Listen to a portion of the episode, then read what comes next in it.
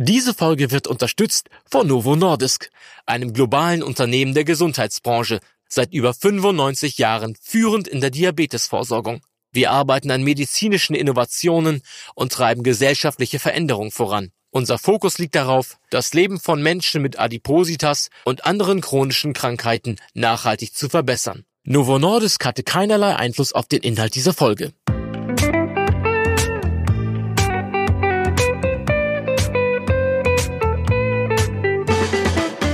Dr. Med Matthias Riedel talkt ist Ihr Ernährungspodcast ohne schlechtes Gewissen. Welche Ernährungsweise ist wirklich gesund? Und wie kann ich mit meiner Ernährung Zivilisationskrankheiten entgegenwirken? Was sollte ich essen, wenn ich Übergewicht habe oder bereits zum Beispiel an Diabetes erkrankt bin? Wie vermeide ich Foodfallen? Und wie sehr leidet mein Essverhalten bei einem stressigen Alltag?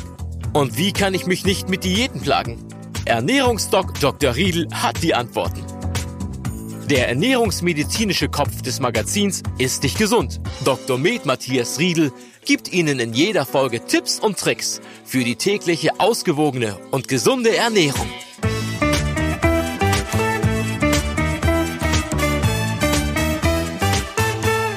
Herzlich willkommen zur neunten Folge von unserem Podcast Dr. Matthias Riedel talkt. Diesmal sprechen wir über die berühmten Nebenwirkungen. Können Medikamente dick machen? Wir sind, was wir essen. Oft ist es schlechtes, nährstoffarmes Essen und viel zu viel davon. Wir werden immer dicker. Ein schwerwiegendes Problem. Für jeden Einzelnen, aber auch für unsere Gesellschaft. Und unsere Zukunft wiegt ebenfalls schwer, wenn wir nicht das Ruder herumreißen. Noch nie in der Geschichte Deutschlands waren Kinder so übergewichtig, wie sie es jetzt sind. Die Konsequenz? Große, kleine, alte, junge, alle werden krank. Sie leiden an und unter Zivilisationskrankheiten und diese Krankheiten nehmen zu. Damit entsteht die Notwendigkeit, Krankheiten mit Hilfe von Medikamenten zu behandeln. Über dieses Thema spreche ich heute mit Dr. Matthias Riedel. Herzlich willkommen, Herr Dr. Riedel. Ja, vielen Dank für die Einladung. Besteht da ein Teufelskreislauf? Die Behandlung von Krankheiten erfordert Medikamente, doch Medikamente haben Nebenwirkungen. Etliche Arzneistoffe fördern eine Gewichtszunahme. Warum ist das so? Ja, das ist leider ein äh, großes Problem, aber das genauso leicht auch verschwiegen wird oder nicht genug Beachtung findet. Das, es gibt eine ganze Reihe von äh, Medikamenten, die das Gewicht negativ beeinflussen. Und aber die Königsklasse der Dickmacher ist eben einfach das Insulin. Und besonders tragisch wird es eben dann, wenn ein Medikament eingesetzt wird gegen eine Erkrankung, die durch Übergewicht entsteht und das Medikament selber macht auch noch dicker. Dann würde ich sagen, das ist Öl ins Feuer gießen. Und das ist leider beim Typ 2 Diabetes so. Der Typ 2 Diabetes entsteht im Wesentlichen durch eine zu starke Gewichtszunahme. Und wenn ich jetzt noch das Gewicht aufbauende Insulin gebe, frühzeitig, vielleicht auch noch hochdosiert, dann muss man sich nicht wundern, wenn man dann dicker wird davon. Und die krassesten Beispiele von Gewichtszunahme, dass das was passieren kann, habe ich bei Insulin kennengelernt.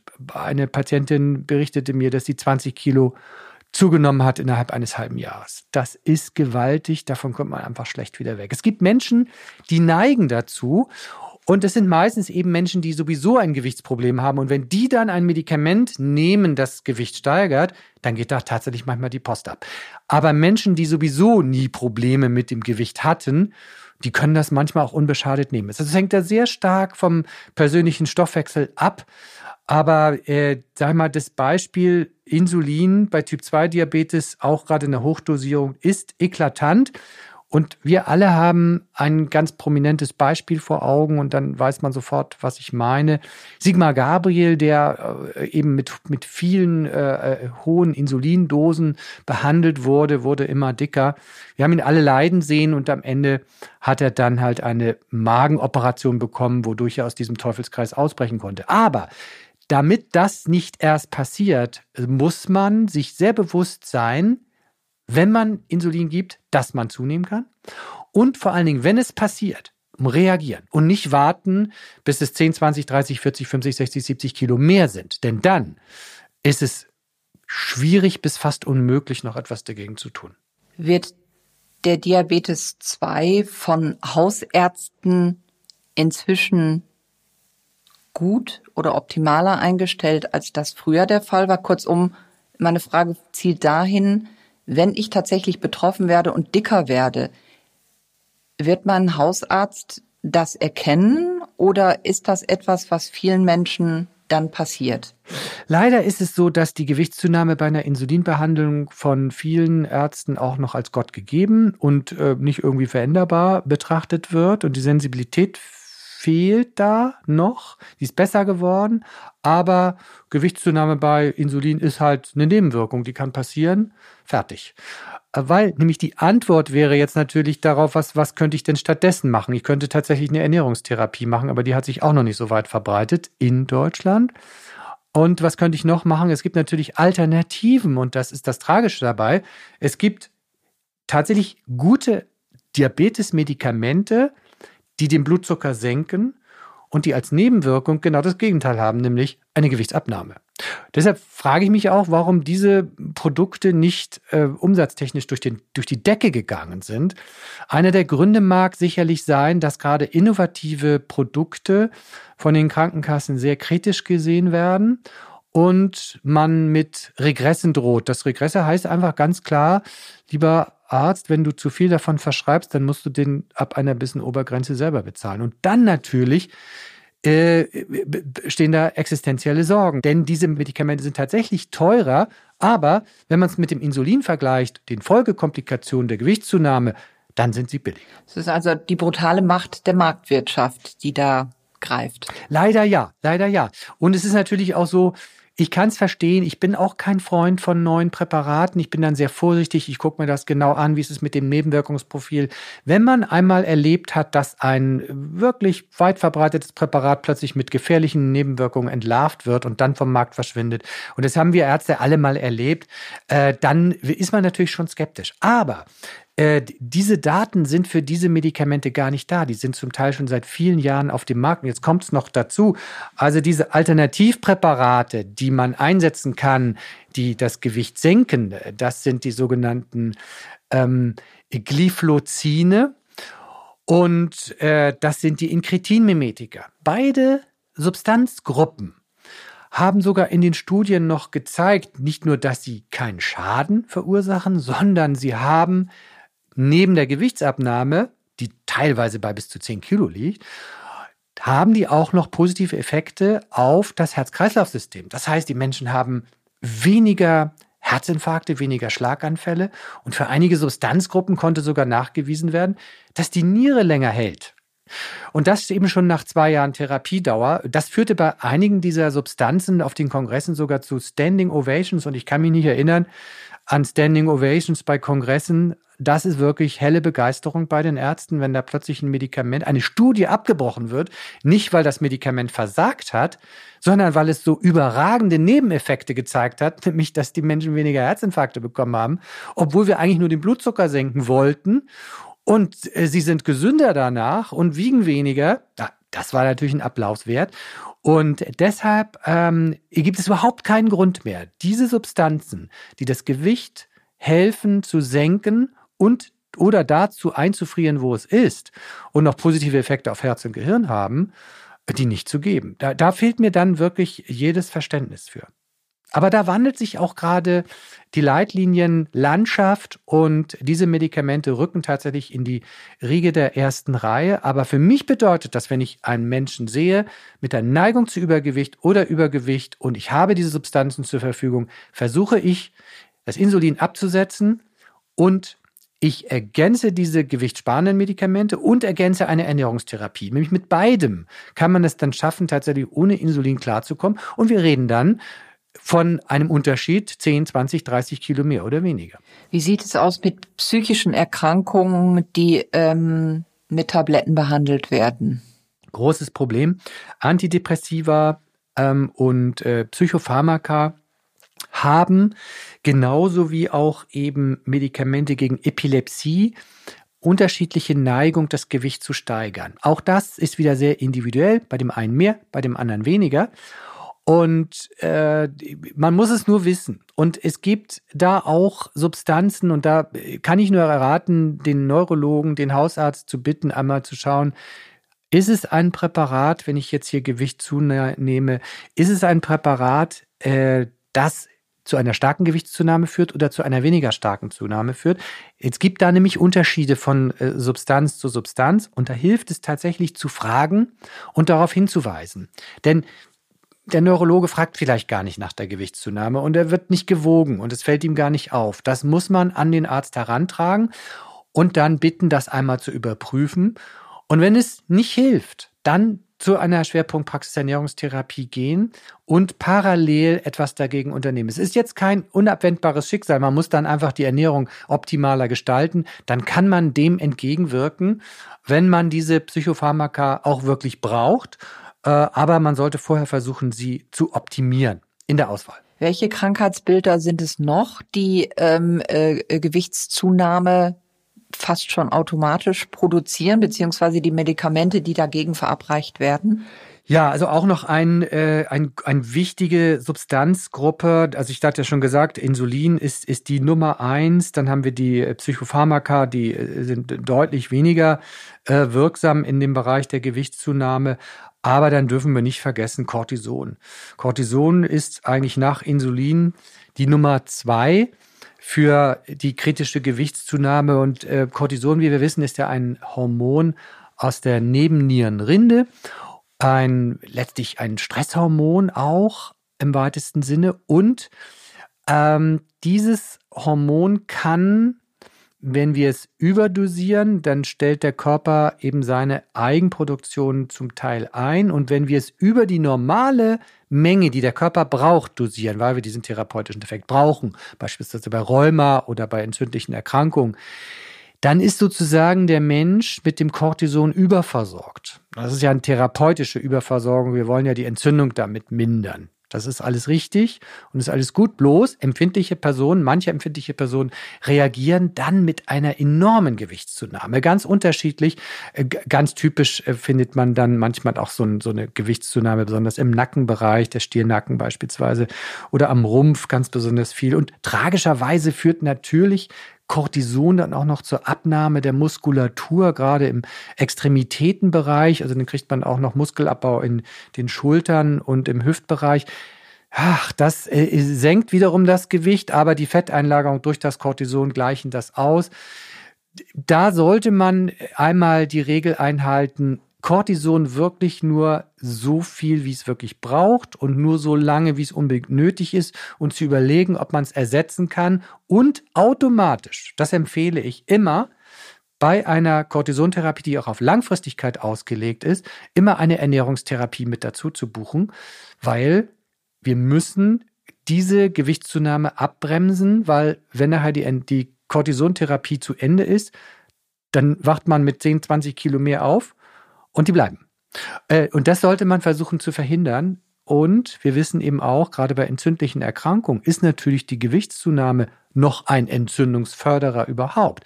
Also wir haben damit natürlich auch noch mehr Bauchfett dann im Spiel. Bauchfett fördert die Entzündlichkeit im Körper. Das wollen wir ja alles gar nicht. Deshalb, man muss diese Nebenwirkung durch Ernährungstherapie abpuffern. Ganz wichtig. Und natürlich, das ist ganz wichtig noch als Hinweis, Cortison führt zur Ausschwemmung von Kalzium aus den Knochen. Und deshalb auch schon braucht man eine Ernährungstherapie, weil man die Knochen nämlich erhalten muss, weil es drohen dann in der Langzeittherapie Knochenbrüche. Diese Folge wird unterstützt von Novo Nordisk. Sie leiden unter starkem Übergewicht? Besuchen Sie unsere Webseite www.meinwegzumwunschgewicht.de und erfahren Sie hier mehr über die verschiedenen Behandlungsmöglichkeiten, welche Sie mit einem Arzt besprechen können. Den Link finden Sie in den Show Notes.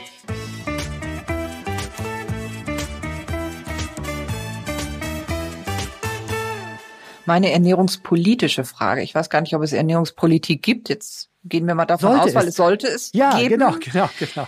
Ähm, ernährungspolitisch ähm, ist, ähm, ist das äh, gewollt, dass diese Dinge alle zusammen gedacht werden? Und ist es tatsächlich so, dass Ärzte so modern denken, dass sie diese Konsequenzen einfach mit berücksichtigen und tatsächlich sagen, so, wir müssen sie jetzt aufstellen und äh, die Ernährung umstellen und nicht einfach nur ein Calciumpräparat verschreiben?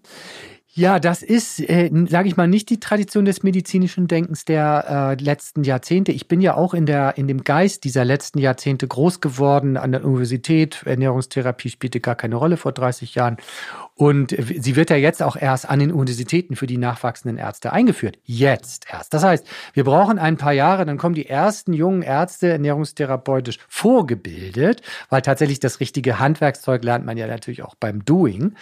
Äh, das kommt erst tatsächlich äh, jetzt auf den Markt in den nächsten Jahren. Es ist so eine Faustregel, Neuerungen brauchen manchmal, wenn wir schnell sind, zehn Jahre, äh, gerade wenn sie operativ sind, dann geht es relativ schnell. Aber wenn sie im Verfahren liegen, also im Umdenken, dann braucht es manchmal 20, 30 Jahre. Und das ist nämlich eine, genau eine Ärztegeneration. Da müssen die Alten weg, so wie ich zum Beispiel. Und dann kommt die junge Ärztegeneration und die macht es dann anders. Ich erlebe es auch die Bewerbung von, von jungen Kollegen. Das sind alle jünger als 40, äh, die, die das interessiert. Und äh, dieses Umdenken und, und völlig richtig, bin ich dankbar, ähm, Caroline Streck, äh, für, für den Hinweis, ja, wir brauchen Ernährungspolitik und die haben wir leider noch nicht. Äh, und Ernährungspolitik bezieht sich eben auf die Krankenkassen, auf die Ärzteverbände, auf die Politik, auf die Bundesministerien, um einfach diesen desolaten Ernährungszustand der Bundesrepublik Deutschland äh, zu verbessern. Wenn etwas schief läuft, dann ist die Politik gefragt. Und es ist tatsächlich so, da können wir Ärzte am Ende nicht genug wirken. Da muss die Politik dran aber die ist noch nicht aufgewacht. Ist es denn so, momentan haben wir ja nun ein äh, äh pandemisches Problem auf diesem Planeten. Stehen diese Dinge hinten an oder werden die parallel angegangen? Leider nein. Also die, ich gerade auch diese Pandemie drängt ja viele Dinge einfach an den Rand. Die Zeitungen sind voller Pandemie, die Nachrichten voller Pandemie, die Leute haben Angst. Und äh, die, die aktuellen wirklich wichtigen anderen Themen werden jetzt schon seit über einem Jahr tatsächlich hinten angekehrt und äh, keiner beachtet sie. Dabei ist ja doch der Kampf des Körpers gegen einen eindringenden Virus das Kriegsentscheidende überhaupt, ob ich lebe oder sterbe oder ob ich eine Komplikation bekomme. Und wir wissen, dass die Menschen, die sich schlecht ernähren, die unterernährt sind und die sich westlich ernähren, dass die eine schlechtere Ergebnisrate haben und insbesondere auch die, die Übergewicht haben. Das sind eigentlich die wesentlichen Punkte. Und da haben wir besonders hohe Todesraten und natürlich bei den alten und den kranken Menschen und denen mit einer Immunsuppression, ganz klar. Aber wir können auch schlecht ernährte junge Menschen verlieren durch eine Virusinfektion, wenn die Ernährung nicht stimmt. Und äh, wir erleben das, dass die Menschen bis zu 15 Kilo im Rahmen dieses Lockdowns äh, zunehmen. Damit wird der Blutdruck schlechter, die Blutzuckerwerte schlechter, äh, die Beweglichkeit, es wird weniger Sport gemacht. Und das kann im Einzelfall das äh, Risiko für Komplikationen bei einer Covid-Infektion um 50 Prozent beeinflussen. Und 50 Prozent höheres Risiko, das kann unter Umständen der Unterschied zwischen Beatmung und äh, Nichtbeatmung sein oder zwischen Beatmung und Tod. Äh, und das wird äh, komplett totgeschwiegen.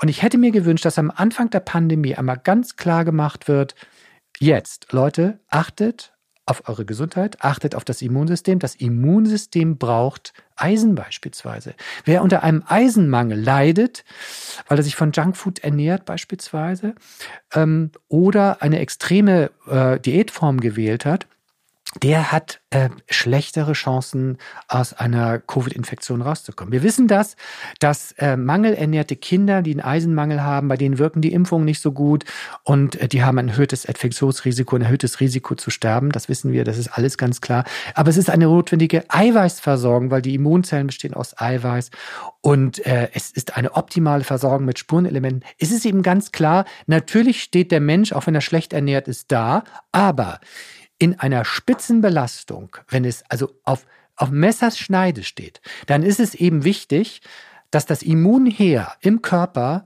eine optimale Nachschubversorgung hat, fehlt es da an Patronen in Form von Eisen, Eiweiß oder wichtigen Spurenelementen oder sekundären Pflanzenstoffen, die auch gegen Infektionen wirken, dann äh, kann haben die Keime äh, äh eine leichtere Chance und dringen durch unsere Barrikaden und wir sind geliefert. Sie sprechen von Eiweiß. Ich spreche jetzt gerade in Corona-Zeiten immer noch von äh, gehamsterten Nahrungsmitteln, die in Form von äh, zu viel Pasta in den äh, äh, Regalen zu Hause liegt. Welche Nahrungsmittel würden Sie empfehlen, die ich mir tatsächlich zu Hause hinlegen kann? Wir wissen nie, wann der nächste Lockdown kommen kann. Was sind die besten Eisenlieferanten? Was ist das, was ich mir hinlegen kann, wenn ich jetzt gerade nicht frisch einkaufen kann? Also Hülsenfrüchte sind äh, gute pflanzliche Eisenlieferanten. Und ähm, auf alle Fälle sollten Menschen, die zu Eisenmangel neigen, äh, ihren Eisenspiegel kontrollieren lassen. Auch vielleicht ein bisschen tierische Produkte essen, vielleicht auch mal Fleisch essen. Äh, das Eisen im Fleisch wird besonders gut aufgenommen. Hier geht es jetzt darum, dem Körper alles zu geben, äh, was er braucht. Und äh, was ich empfehle, dann eher äh, zu bunkern, wenn man denn schon bunkern will. Aber wir haben ja in Deutschland überhaupt gar keine Versorgungsengpässe. Wir werden sie auch nie bekommen. Und das wären Hülsenfrüchte beispielsweise. Was sich auch gut lagern lässt über einen bestimmten Zeitraum sind Nüsse. Die sind super gute Lieferanten von äh, vielen wichtigen Spurenelementen wie Zink und äh, Selen. Und äh, Pasta, ja, Pasta, ich meine, Pasta ist, sind Kohlenhydrate, ist zum Verbrennen da. Wann, wann soll das verbrannt werden? Äh, beim Homeoffice, äh, beim Spaziergang? Also das wäre tatsächlich etwas, womit man sich noch ein bisschen mästen kann, damit man etwas dicker wird. Und jedes Kilo mehr im Rahmen des Übergewichts steigert dann eben auch äh, die äh, Wahrscheinlichkeit für einen schlechten Verlauf. Ich sag's mal als Beispiel, wenn man einen Body Mass Index von 40 hat, hat man eine rund 40, 50 Prozent gesteigerte ähm, äh, Risikowahrscheinlichkeit und steigt dann das Gewicht noch weiter an auf deutlich über 45 dann äh, kann es sich sogar verdoppeln. Ordnen Sie es kurz ein ab. Äh, Body Mass Index 30 gilt, glaube ich, ein Körper als adipös. Ist das richtig? So ist das, genau. So ist das. Ähm, aber man darf sich da nicht zu früh freuen. Wenn man einen Body Mass Index äh, von äh, 30 hat, dann kann es in Wahrheit noch viel schlimmer sein. Entscheidend ist nämlich die Einlagerung auch vom Bauchfett. Es gibt sogar auch Menschen, die übergewichtig sind. Wir sind, nennen das die normalgewichtigen Adipösen, den BMI von 25 haben und einen dicken Bauch. Der Bauch ist das Problem. Es ist nicht das Fett an den Hüften und es ist nicht das Fett äh, am Oberkörper und den Armen, es ist das Bauchfett. Das heißt, es kommt jetzt auf die Fettverteilung an. Wenn man ein BMI von 25 hat, aber hat einen Bauchumfang über äh, über ähm, bei Frauen 80, das ist so, da beginnt der Graubereich und 88 und äh, bei Männern äh, über 94 bzw. 102, da ist dann der Graubereich zu Ende. Äh, wer da drüber liegt, der ist einfach auch äh, bauchadipös äh, und äh, fällt auch in ein höheres Risiko. Das Bauchfett macht uns anfälliger für Infektionen und verschlechtert auch den Kampf gegen die Infektionen deshalb ist es wichtig zu wissen, dass der BMI nicht äh, der Weisheit letzter Schluss ist. Ich erinnere nur daran, dass es auch Bodybuilder gibt mit einem BMI von 30 und die haben einen Bauchumfang, der ist völlig in Ordnung. Da ist das dann egal. Also wer viel Muskelmasse hat, das ist eher gut. Muskelmasse unterstützt unsere Abwehr eher. Aber der Mangel an Muskelmasse und das zu viel an Bauchfett, das ist das Problem. Zurück zu Medikamenten, äh, zurück zum Thema Frau. Was passiert im Körper einer Frau, die mit Antibabypille verhütet? Das gilt ja auch gerne als Dickmacher oder ist es ein Freispruch dafür, dass eigentlich meine Ernährung nicht stimmt? Also, Wie sieht das aus mit äh, Verhütungsmitteln heutzutage? Ja, da sind die, ähm, viele Frauen erleben das, dass sich was verändert. In den Studien lässt sich das, in den neueren Studien lässt sich das nicht so gut äh, nachvollziehen. Ähm, die neueren Präparate der Empfängnisverhütung sollen frei sein von diesen Nebenwirkungen. Aber das Problem ist ja mit den Nebenwirkungen immer, die werden äh, statistisch erfasst. Das heißt, es gibt der eine oder andere, das eine oder andere Einzelschicksal, das in der Statistik nicht so richtig auffällt. Mancher nimmt ab, mancher nimmt zu. Und das lässt sich in den äh, Statistiken nicht so gut abbilden. Wenn eine Frau das erlebt, dass sie darunter zunimmt, dann können das aber auch Wassereinlagerungen sein, weil die weiblichen Hormone sind da auch sehr empfänglich für. Dann sollte man mit dem äh, Arzt Kontakt aufnehmen und fragen, ob er ein Präparat einsetzen kann, das nach seiner Erfahrung eine geringere Beeinflussung der Gewichtsentwicklung hat. In einer der letzten Ausgaben Ihrer Zeitschrift Ist nicht gesund ähm, äh, gab es auch einen Artikel über Wechseljahre, und zwar die Wechseljahre von Frauen und Männern. Was müssen wir umstellen in der Ernährung, damit wir nicht zunehmen in dieser Lebensphase? Ja. Was ist anders? Ja, richtig. Äh, wir erleben, das ist anders als bei Naturvölkern. Wenn wir Naturvölker angucken, dann werden die, sinkt der BMI ab 75 häufig, wenn sie natürlich leben, langsam ab. Woran liegt das? Der leichte Muskelabbau, sind nicht mehr ganz so körperlich aktiv. Im Alter, der macht sich da bemerkbar. Idealerweise sollte die Fettmenge die gleiche sein und das ist sie auch bei den Naturvölkern, die wirklich natürlich leben. Bei uns ist es anders. Wir haben auch zwar den Muskelabbau und es gibt halt die Glücklichen, die immer ihr gleiches Gewicht haben, aber sagen mir viele Patienten auch, ich wiege jetzt so viel wie damals mit 30, sage ich ja aber sie haben einen dicken Bauch bekommen und die Beine sind dünner geworden. Es findet also ein Umbau statt, weniger Muskulatur und mehr dicker Bauch. Und dann sagen die, gucken sie an sich runter, sie haben recht. Ähm, und das ist natürlich der Unterschied und damit bildet sich ein krankmachendes Potenzial heraus. Das ist das dicke Bauchfett und äh, die fehlende Muskulatur. Die Muskulatur wirkt antientzündlich, Muskulatur wirkt äh, lipidsenkend, also Blutfettsenkend, Blutzuckersenkend. Und Muskulatur hält uns gesund und bewahrt uns übrigens auch vor der früheren Pflegebedürftigkeit.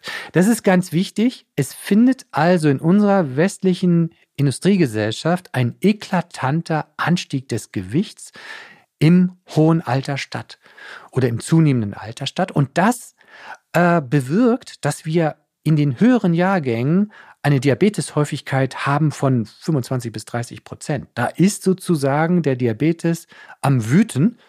Und, äh, und das ist ein Problem. Das muss übrigens nicht so sein. Da auch wieder der Vergleich mit den wirklich natürlich lebenden Völkern. Da ist das nicht so. Ist also nicht Gott gegeben und es ist nicht einfach nur eine Alterserscheinung und deshalb ist auch ja dieser Begriff Altersdiabetes komplett abgeschafft worden. Das ist einfach ein zivilisatorischer Diabetes und äh, nichts ist Gott gegeben. Das heißt, wir müssen uns anders ernähren.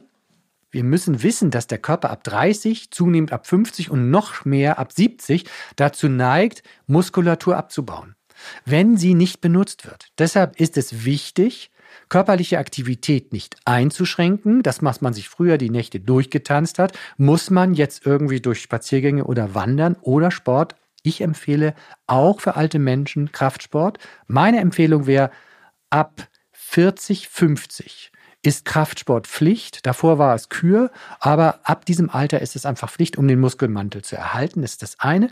Und sich Gedanken zu machen über das, was braucht mein Körper zum Erhalt, was braucht er zum Erhalt der Muskulatur? Dafür ist übrigens nie zu spät. Es gibt Versuche in Altersheimen, wo alte Menschen Muskeltraining gemacht haben und ausreichend Eiweiß zu sich genommen haben. Und damit konnte der Muskelabbau gestoppt und rückgängig gemacht werden. Das geht. Und was ist jetzt mit der Ernährung? Also die sollte weiter gemüsereich sein und nicht zu viele Kohlenhydrate enthalten. Was wir natürlich dann ganz schlimm in Altersheimen bemerken, dann ist der Zahntatstatus schwierig. Ach, dann ist das Kauen mühsam und äh, dann werden weiche Speisen bevorzugt und das Kauen von, von Fleisch beispielsweise wird auch zu mühsam. Und äh, wir erleben, dass gerade in den Altersheimen die Mangelversorgung von Menschen äh, enorm ist, fast die Regel. Und das sollte auch nicht so sein. Das macht natürlich jetzt auch in unseren Altersheimen ein großes Problem. Es ist nicht nur das Alter, es sind nicht nur die Krankheiten, es ist auch der schlechte Ernährungszustand, der natürlich da äh, grassiert und auch für Infektionen äh, eher dann dazu neigt, tödliche Verläufe zu geben. Und ich sage es nochmal, die Ernährung und gerade auch im Alter wird es total wichtig. Wir wissen, dass mangelernährte Menschen, wenn sie ins Krankenhaus kommen, eine viel höhere Sterblichkeit haben, eine viel längere Liegedauer und eine höhere Komplikationsrate haben. Und wir sagen da in der Medizin, da gibt es immer so die sogenannte Number Needed to Treat. Also so viele Menschen musst du behandeln, um ein Ereignis zu verhindern. Das ist eine, eine, eine Rate, die, wenn sie bei 40, 50 liegt, also man muss 50 Menschen behandeln mit einer Tablette oder einer Prozedur. Und dann hat man einen Todesfall verhindert oder ein Ereignis verhindert. Und bei der Ernährung ist es so, weniger als 30 Menschen müssen optimal ernährt werden, um einen Todesfall zu verhindern. Das ist also total effektiv. Es zeigt sich eben, dass man, wenn man ins Krankenhaus kommt, gucken müsste, sind diese Menschen mangelernährt? Dann warte ich erstmal mit der OP und dann peppe ich sie erstmal auf. Und habe dann nachher eine kürzere Liegedauer, eine schnellere Erholung und äh, einen weniger komplikationsreichen Verlauf. Das ist nur in ganz wenigen Krankenhäusern schon Usus, aber es wird in 10, 20, 30 Jahren üblich sein. Wie sieht es mit der Volkskrankheit Bluthochdruck aus? Bluthochdruck hat sehr viel mit dem Gewicht zu tun. Einmal ist eine der wichtigsten Ursachen für die Entstehung des Bluthochdrucks überhaupt das Übergewicht und da insbesondere das bauchbetonte Übergewicht. Zum anderen ist es dann so, dass die Medikamente, die wir einsetzen, wie zum Beispiel Beta-Blocker, die ja die Herzfrequenz herabsetzen und den Blutdruck reduzieren, äh, auch zu einem verminderten Energieverbrauch führen. Und deshalb sind Beta-Blocker, wenn sie denn notwendig sind, muss man sie geben, alles gut.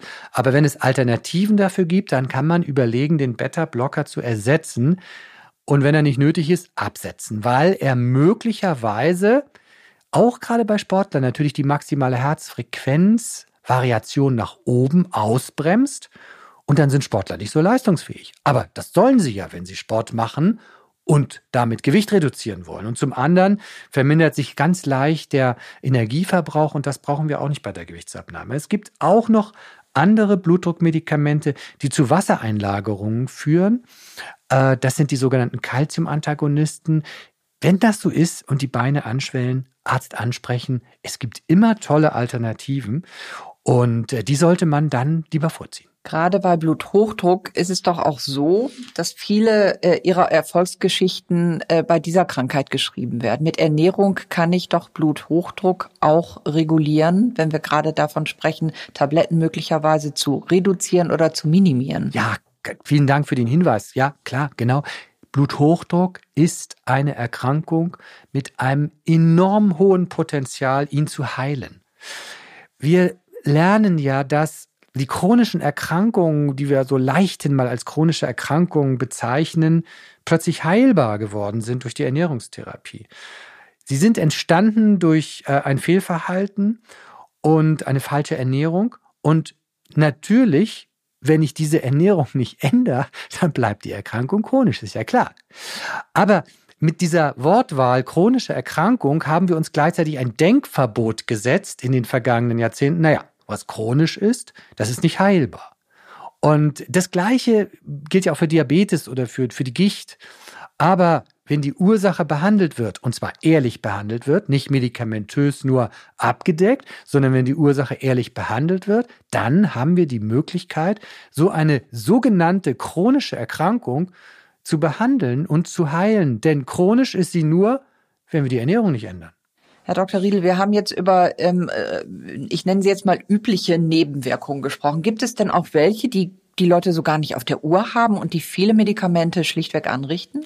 Genau, es ist die sogenannte Polypharmazie. Also Polypharmazie, wenn man viele Medikamente einsetzt. Und wir Internisten fühlen uns immer sehr unwohl, wenn wir mehr als drei, vier, fünf Medikamente geben, weil was dann da tatsächlich in dieser Interaktion im Körper passiert, wir wissen es nicht immer ganz genau. Wir wissen aus den Studien, was sich verträgt, aber je mehr Medikamente wir geben, desto höher das Risiko, dass Nebenwirkungen entstehen oder Interaktionen, die wir so nicht wollen. Und wir erleben das ganz häufig bei der Einnahme von mehr als vier, fünf Präparaten, dass sich Mundtrockenheit einstellt. Diese Mundtrockenheit können wir dann nicht immer erklären, aber sie ist einfach da und Mundtrockenheit könnte dazu veranlassen, dass man ja, etwas in den Mund steckt, um eine Speichelproduktion anzuregen. Und das macht man sich dann vielleicht gar nicht bewusst, aber es passiert. Und wenn man weiß, dass man unter einem trockenen Mund, einer Mundtrockenheit leidet, dann sollte man lieber trinken, ungezuckerte Getränke natürlich, das ist ganz klar, ungezuckerte Getränke. Und eben, wenn man was isst, dann eben zuckerfreie Bonbons, aber einfach nur Tee, das ist besser. Ganz wichtig ist eben nicht da in die Kalorienfalle zu tappen, um sich einen Speichelfluss ähm, zu optimieren. Ähm, auch meine Empfehlung ist, auch bei unklaren äh, Nebenwirkungen jetzt auch natürlich auch was die Mundtrockenheit angeht, aber auch bei einer Gewichtszunahme durch Medikamente allgemein, wo man es auch manchmal nicht richtig beweisen kann, weil die Menschen sind sehr, sehr unterschiedlich. Sie reagieren extrem unterschiedlich. Manchmal ist es einer von einer Million, der irgendwie anders reagiert als der Rest und der ist statistisch einfach nicht so erfasst. Ich gehe immer da nach dem Grundsatz, ähm, der Patient hat recht. Wenn er mir sagt, ich nehme dadurch zu, aber ich finde in meinen Unterlagen und in Studien keinen Hinweis darauf, dass man durch dieses Medikament zunimmt, dann nehme ich das jetzt mal so an, das ist so. Äh, ich will da niemandem Unrecht tun. Und wenn das so ist, dann hilft es einfach nichts weiter, als die Ernährung zu optimieren. Und das ist eben einfach tatsächlich viel Gemüse. Dann muss man wirklich die 500 Gramm Gemüse am Tag ausreizen, Vollkornprodukte eher essen und gesunde pflanzliche Öle. Das einzige tierische Öl, was also wirklich extrem gesund ist, ist natürlich auch das von Fisch, klar. Aber damit bleibt man länger satt und das Gemüse füllt eben also unseren Magen und man muss einfach diese Strategie fahren, um eine Gewichtszunahme möglichst auszubremsen. Vielen Dank. Diese Folge wurde unterstützt von Novo Nordisk, einem globalen Unternehmen der Gesundheitsbranche, dessen Fokus darauf liegt, das Leben von Menschen mit Adipositas und anderen chronischen Krankheiten nachhaltig zu verbessern. Novo Nordisk hatte keinerlei Einfluss auf den Inhalt dieser Folge.